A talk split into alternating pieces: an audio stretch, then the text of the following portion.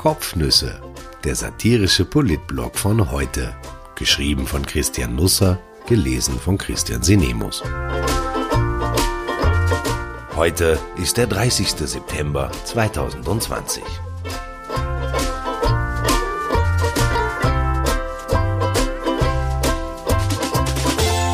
Mimimi, Momomo, die denkwürdige vergangene Nacht der TV-Duelle. Trump gegen Biden, Wiederkehr gegen Blümel, es war eindeutig die Nacht der wegweisenden Debatten. Die große gegen die kleine Welt, Weißes Haus gegen Minimundus. Alle hatten die Haare schön. Sämtlichen Konfrontationen kreisten irgendwie um Corona und die Wirtschaft und das ganze Übrige drumherum. Thematisch ist der Erdball derzeit ziemlich globalisiert. Wenn übrigens in der Kolumne heute ein paar Schreibfehler drin sind, dann bitte ich um Nachsicht. Ich bin in der Nacht aufgestanden oder besser nicht schlafen gegangen, um mir die erste Debatte zur US-Wahl zumindest zum Teil anzusehen. Davor war ich im Funkhaus, um die TV-Duelle von ORF 3 zu analysieren. Das eine ging mir lange nicht aus dem Kopf, das andere will nicht und nicht hinein. In meinem Schädel ist derzeit mehr Durcheinander als sonst schon, und das will was heißen. Der ORF hat sich für die Wahl ein neues Studio gegönnt. Es ist schick geworden, sehr reduziert, fast spartanisch. Es nimmt die neue Sparsamkeit vorweg, die nach Corona wohl über das Land kommen wird. Ingrid Thurnherr und Paul Teserek, die in dieser Woche 15 Mal denselben Personenkreis willkommen heißen dürfen, ohne unter Alzheimer-Verdacht zu geraten, sind durch eine Plexiglasscheibe voneinander getrennt. Die beiden stehen frontal zum TV-Publikum. Es sieht aus wie früher bei Aktenzeichen XY ungelöst, wenn in die Aufnahmestudios zu Peter Nedetzky oder Konrad Töns geschalten wurde und Ganoven Eddie Zimmermann nachfragte, ob man den ein oder anderen Schurken schon dingfest machen konnte. Drei Duelle waren für diesen Abend avisiert. Birgit Hebein gegen Heinz-Christian Strache, Gernot Blümel gegen Christoph Wiederkehr und Michael Ludwig gegen Dominik Nepp. Bis auf Türkis gegen Pink prallten Welten aufeinander, die im echten Leben bestenfalls eint, dass man füreinander das gleiche Maß an Verachtung empfindet. Die grüne Spitzenkandidatin löst solche Konfliktsituationen gern auf ihre Art. Sie interviewt sich der Einfachheit selbst. Also etwa so.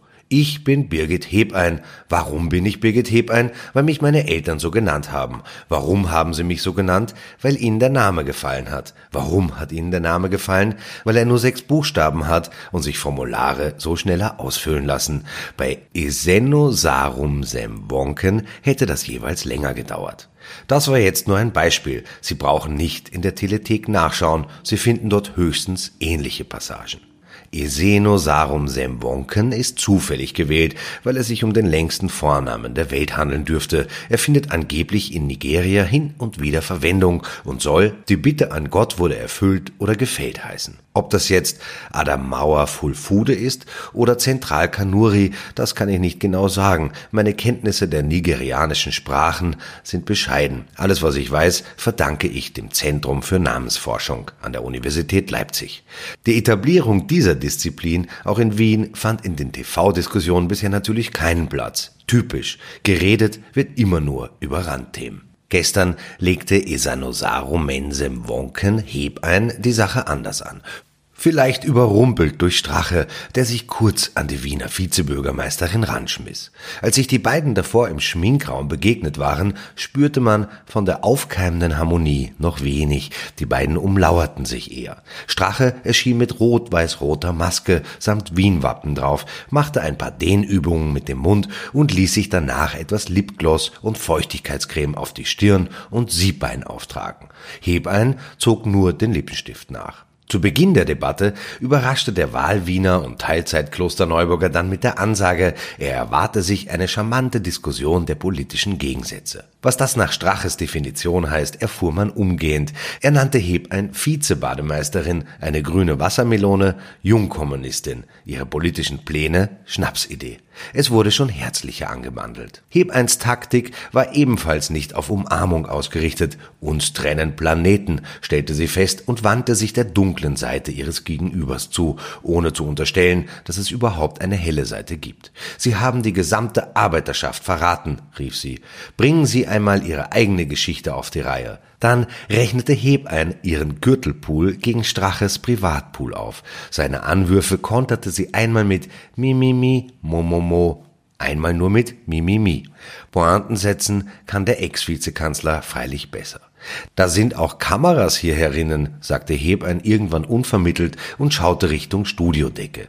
Ich hatte das Vergnügen, die Duelle anschließend mit Petra Stuiber vom Standard und Peter Filzmeier zu analysieren. Keiner wusste, was gemeint war.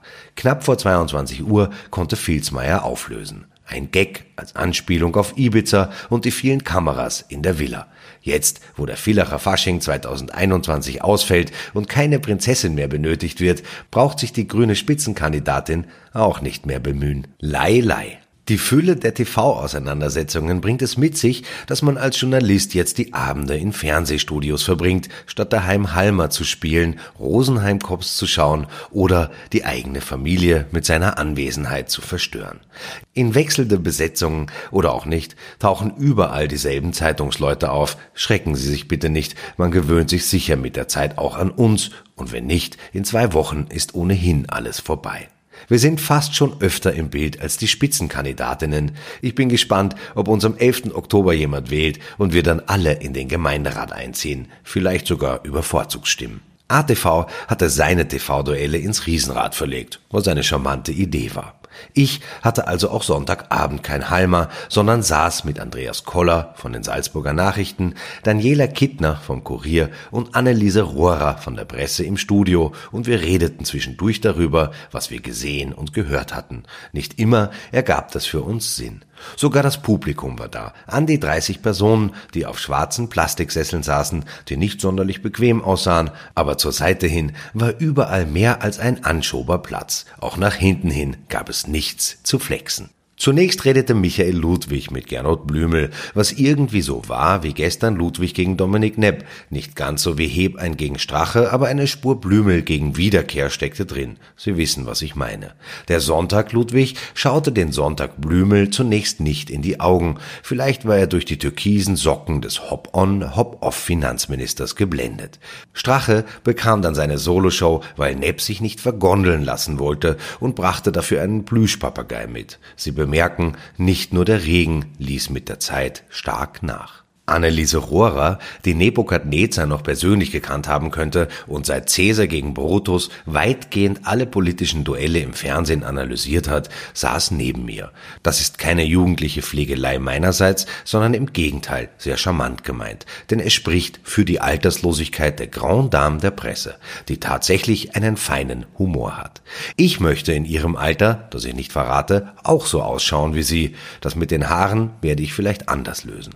Rohrer Zauberer jedenfalls wusste nicht, wie die einzelnen Duellpaare aussehen werden. Als Moderator Meinrad Knapp dann Wiederkehr gegen Nepp ankündigte, schlug sie die Hände vor dem Gesicht zusammen und rief Folter. Ich glaube, es war nicht mehr im TV zu sehen, sondern schon Werbepause, sollte aber für die Nachwelt erhalten bleiben.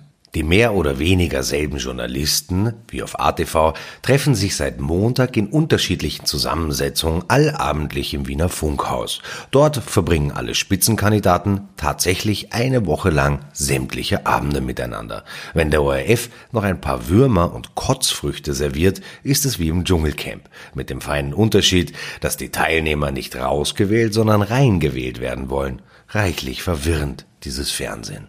Nach E sensarum mensem Wonken Hebein gegen Strache wurde gestern Gernot Blümel gegen Christoph Wiederkehr gegeben. Es war, als würden zwei Streber aus dem Schottengymnasium zur Schulsprecherwahl antreten. Der Neos-Spitzenkandidat hüpft immer ein bisschen, wenn er eine Aussage besonders unterstreichen möchte. Blümel steht meist im Hohlkreuz da. Gestern war er auffallend weiß geschminkt und erinnerte gar nicht so weit entfernt an Leutnant Commander Data aus Star Trek. Zahlen wurden hin und her geworfen, Blümel forderte Namen von Unternehmen ein, denen laut Wiederkehr nicht geholfen worden war, denen der Finanzminister aber unbedingt unter die Arme greifen will, was nicht mehr geht, weil sie alle angeblich schon in Konkurs gegangen waren, wie der Neos-Spitzenkandidat beklagte. Das Publikum daheim ließ man irgendwann irgendwo ratlos auf der Strecke stehen. Es war eine gute Gelegenheit, sich einen Aperol aus dem Kühlschrank zu holen, aufs Klo zu gehen oder gleich ins Bett. Wer sich schlafen legte, versäumte einiges. Zunächst entwickelte sich das Duell Michael Slowhand Ludwig gegen Dominic Fasten Seatbelt Snap lebendig. Je länger der Abend dauerte, desto mehr eskalierte der FPÖ-Spitzenkandidat sprachlich. Am Ende warf er dem Wiener Bürgermeister Stasi-Methoden vor. Er ließe sich von den Grünen am Nasenring durch die Stadt ziehen. Ich mutmaße, rot-blau wird es nach der Wahl eher nicht. Bei der Analyse danach begann die Fernbedienung von Ingrid Thurnherr ein Eigenleben zu entwickeln. Der Ablesetext am Monitor vor ihr raste auf oder ab oder bewegte sich gar nicht. Zwischendurch rief ein Medienberater auf ihrem Smartphone an. Als sie nicht abhob, was während einer Live-Sendung wenig überrascht, schickte er eine WhatsApp nach, wollte nur checken, ob du dein Handy ausgeschaltet hast. Es war ein bunter Abend für alle. Das machen wir wieder einmal, oder? Der begnadete Entertainer Sammy Davis Jr. war jahrzehntelang sehr eng mit Sinatra befreundet. Beide engagierten sich intensiv im Wahlkampf für John F. Kennedy. 1960 hatte Davis die blonde schwedische Schauspielerin Maybrit Wilkens geheiratet. Zu diesem Zeitpunkt war eine Eheschließung zwischen Schwarzen und Weißen in 31 US-Bundesstaaten allerdings bei Strafe verboten. Nachdem Kennedy die Wahl 1961 gewonnen hatte, richtete Sinatra für ihn die Einweihungsparty aus. Natürlich stand Sammy Davis Jr. auf der Gästeliste. Auf Druck von Kennedy wurde er ausgeladen. Sinatra ließ es geschehen. Ich fürchte mich vor Freunden, sagte Davis später in Erinnerung daran, dieser Tage lief eine Doku über sein Leben im Fernsehen. Man sollte Freundschaften also nicht überbewerten, auch die FPÖ weiß das inzwischen. Freunde waren Donald Trump und Joe Biden noch nie und sie werden es wohl auch nicht mehr werden. So viel lässt sich nach dem ersten TV-Duell vergangene Nacht sagen. Am 3. November wählen die USA einen neuen Präsidenten, der möglicherweise der alte ist. Mit Sicherheit aber alt. Trump ist 74, Biden 77. Der Moderator der ersten Auseinandersetzung in Cleveland, Ohio, konnte keine maßgebliche Verjüngung herbeiführen. Fox Nachrichtensprecher Chris Wallace zählt auch schon 72 Lenze. An die 100 Millionen Menschen wollen sich das erste Duell ansehen. ABC, CBS, CNN, G-Span, Fox und NBC übertrugen live. Es gibt keinen Wahlkampf diesmal außerhalb des Fernsehens. Keine Wahlreisen, keine Auftritte vor Fans, kein gar nichts. Nur Pandemie. Zwei weitere Konfrontationen wird es im Fernsehen bis zum 3. November geben. Am 15. Oktober in Miami, Florida und am 22. Oktober in Nashville, Tennessee. Vor der letzten Wahl triumphierte Hillary Clinton nach Meinung weitgehend aller Kommentatoren rund um den Erdball in allen drei TV-Debatten, verlor dann aber die Wahl. Sie hätte es wohl lieber umgekehrt gehabt. Trump war es recht so. Bis Trump war es obligat, dass US-Präsidenten ihre Steuererklärungen öffentlich machten. Trump aber weigerte sich beharrlich. Die New York Times gelangte nun an die Steuergutschriften der letzten beiden Jahrzehnte und siehe da, 2016, als Trump ins Weiße Haus gewählt wurde, zahlte er nur 750 Dollar Steuer. Das Jahr darauf ebenso wenig. In 10 der 15 vergangenen Jahre musste er keinen einzigen Cent abführen, weil er glaubhaft machen konnte, große Geldsummen verloren zu haben. Wir lernen, Steuerzahlen ist nur etwas für arme Leute. Ich mutmaße, das ist nicht nur in den USA so. Biden gab seine Einkünfte gestern bekannt. Er und Ehefrau Jill verdienten 2019 fast 985.000 Dollar, zahlten 346.000 Dollar Steuern und wollen nun 47.000 Dollar zurück. Er wird auch nach einer eventuell verlorenen Wahl nicht von Hartz IV leben müssen. Trump auch nicht. Allein für sein Auftreten und den Hälfteanteil an der Lizenzierung von The Apprentice kassierte er 427,4 Millionen Dollar.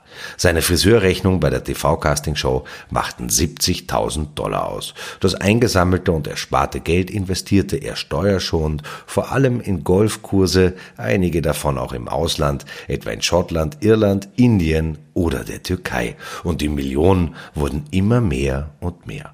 Trump avancierte zur Marke sogar für Steaks und Wasserflaschen. Eine Matratzenfirma zahlte ihm 15 Millionen Dollar, der Modekonzern Philips Van Heusen ebenfalls 15 Millionen, um Shirts und Unterhosen mit Trump-Branding verklopfen zu dürfen. 500.000 Dollar gab es für Oreo-Kekse, 500.000 Dollar für Domino's Pizza, 850.000 Dollar für Waschmittel. In den nächsten Wochen wird die New York Times weitere Details publizieren. Unter diesem Vorzeichen ging es ab drei Uhr früh MEZ ins erste TV-Duell. 90 Minuten waren eingeplant, sechs Themenblöcke sollten besprochen werden, von der Neubesetzung des Obergerichtes mit einer christlichen Fundamentalistin bis zu Rassenunruhen, Pandemie, Rezession, möglichen Wahlbetrug, aber natürlich entgleiste alles schnell. Trump war mit Familie angereist, Melania, Ivanka, Sohn Donald Jr., Tochter Tiffany. Sie saßen ebenso im Publikum wie Bidens Ehefrau Jill, dazu eine Handvoll Vertrauter von beiden Seiten. Keine Jubelmassen diesmal, nur der Anfangsapplaus war erlaubt. Es war in vielerlei Hinsicht eine historische Debatte. Trump und Biden traten gleichzeitig auf die Bühne. Alles war sehr dunkel gehalten. Zwei Wände mit Verfassungstexten standen als Deko da. Dazu ein Teppichboden, wie er in der Presidential Suite eines Hotels in der Mitte thronte, der obligate Adler mit der Aufschrift The Union and the Constitution Forever, ein Predigerspruch aus 1853. Ein Handschlag war verboten. Beide gingen zu ihren blauen Podien, nickten sich zu, die letzte Freundlichkeit des Abends. Moderator Chris Wallace hatte in der Folge gut zu tun, die Stellungnahmen der beiden einigermaßen verständlich zu halten. Es gelang selten, fast nie. Zwei Minuten hatte jeder der beiden Zeit, sich über ein Thema zu verbreitern. Der Rest der 15 Minuten sollte der Debatte dienen. Aber Trump fiel von Beginn an beiden häufig ins Wort. Es entstand ein unverständliches Kauderwelsch. Erstes Thema Supreme Court. Ich habe die Wahlen gewonnen, das hat eben Konsequenzen, erklärt Trump seine Besetzung simpel. Biden strauchelt. Er habe nichts gegen die Person, die ultrakonservative Richterin Amy Coney Barrett, aber eine Besetzung nach der Wahl sei besser. Er verhaspelt sich erstmals, darauf hat Trump gewartet. Er will den Kandidaten der Demokraten als zu alt, als ungeeignet für das Amt brandmarken. Beim Startthema Gesundheit geraten sich die beiden endgültig in die Haare. Er hat keinen Plan, sagt Biden. Trump lobt sich, verteufelt Obamacare, nennt seine Vorgangsweise gegen die Pandemie großartig. Biden wiederholt, kein Plan. Er hat sich gefanden, fordert den Präsidenten auf, aus seinem Bunker zu kommen. Einen Seitenhieb auf die Golfleidenschaft von Trump. Beim dritten Thema Wirtschaft bringt Moderator Chris Wallace die Sprache auf Trumps Steuererklärung. Stimmt es, dass Sie nur 750 Dollar Steuer gezahlt haben? fragt er. Der US-Präsident weicht aus. Ich habe Millionen Steuern gezahlt. Biden lacht, wie oft an diesem Abend wieder Stimmgewirr. Jeder weiß, dass er ein Lügner ist, sagt er. Biden sei der Schwächste seiner Klasse gewesen, kontert Trump. Er habe 47 Jahre lang nichts getan. Die Menschen im Land wollen Law and Order, sagt Trump beim Thema Rassismus. Haben wir eine Zweiklassenjustiz, will Moderator Chris Wallace von Biden wissen? Ja, antwortet er, stolpert dann über das Wort Systemic Injustice, muss mehrfach ansetzen. Erste vorsichtige Bilanz. Ein erwartet angriffiger Trump, der Biden selten zu Wort kommen lässt, wie ein Wasserfall redet, sich über den grünen Klee lobt, sich keinen Fehler zugesteht, sich die Realität zurechtbiegt. Daneben ein Herausforderer, der seine starken Momente hat, höflicher und zurückhaltender, seriöser wirkt, auch wenn er zwischendurch einmal Richtung Trump ruft, halt die Klappe, Mann. Aber der die Zweifel an seiner Regierungsfähigkeit in der Debatte nicht zerstreuen konnte, sondern sie eher neu aufflammen ließ. Als Debatte das pure Chaos. Ich wünsche eine gute Nacht und einen wunderbaren Mittwoch. Heute ist doch Mittwoch, oder? Im Homeoffice bringt man viel durcheinander. Ich glaube, ich habe das schon einmal erwähnt. Daheim arbeiten ist die berufliche Vorhölle, eine Art Fegefeuer, aus dem man hin und wieder herausgerissen wird, um neu hinabgestoßen zu werden. Die Regierung, die das selbst nicht leiden kann, plant in all ihrer jugendlichen Fröhlichkeit ein neues Gesetz, um zu regeln, was sowohl geregelt als auch ungeregelt Teufelszeug ist. Vielleicht können wir einen Deal machen. Ihr vergesst das mit dem Homeoffice und ich schaue mir strafhalber weitere 26 TV-Duelle an. So viele sind inklusive Elefantenrunden noch übrig, wenn ich richtig gerechnet habe. Es ist aber schon wirklich sehr spät.